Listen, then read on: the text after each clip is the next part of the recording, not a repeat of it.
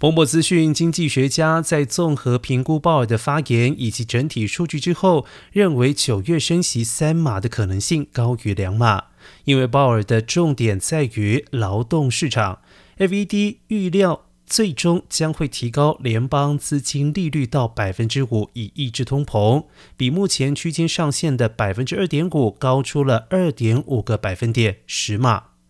然而，美国本周公布的数据更难以降低 FED 继续升息的意愿。首先是经济研究联合会三十号公布的八月消费者信心指数，预料将因为近来汽油价格下跌而翻身，而通货膨胀预计将是观察重点。三十一号出炉的七月职缺与劳动力流动调查将显示就业市场依然紧俏。九月一号，供给管理协会发布的八月制造业指数，虽然预计将会下滑，但是制造业景气将维持扩张。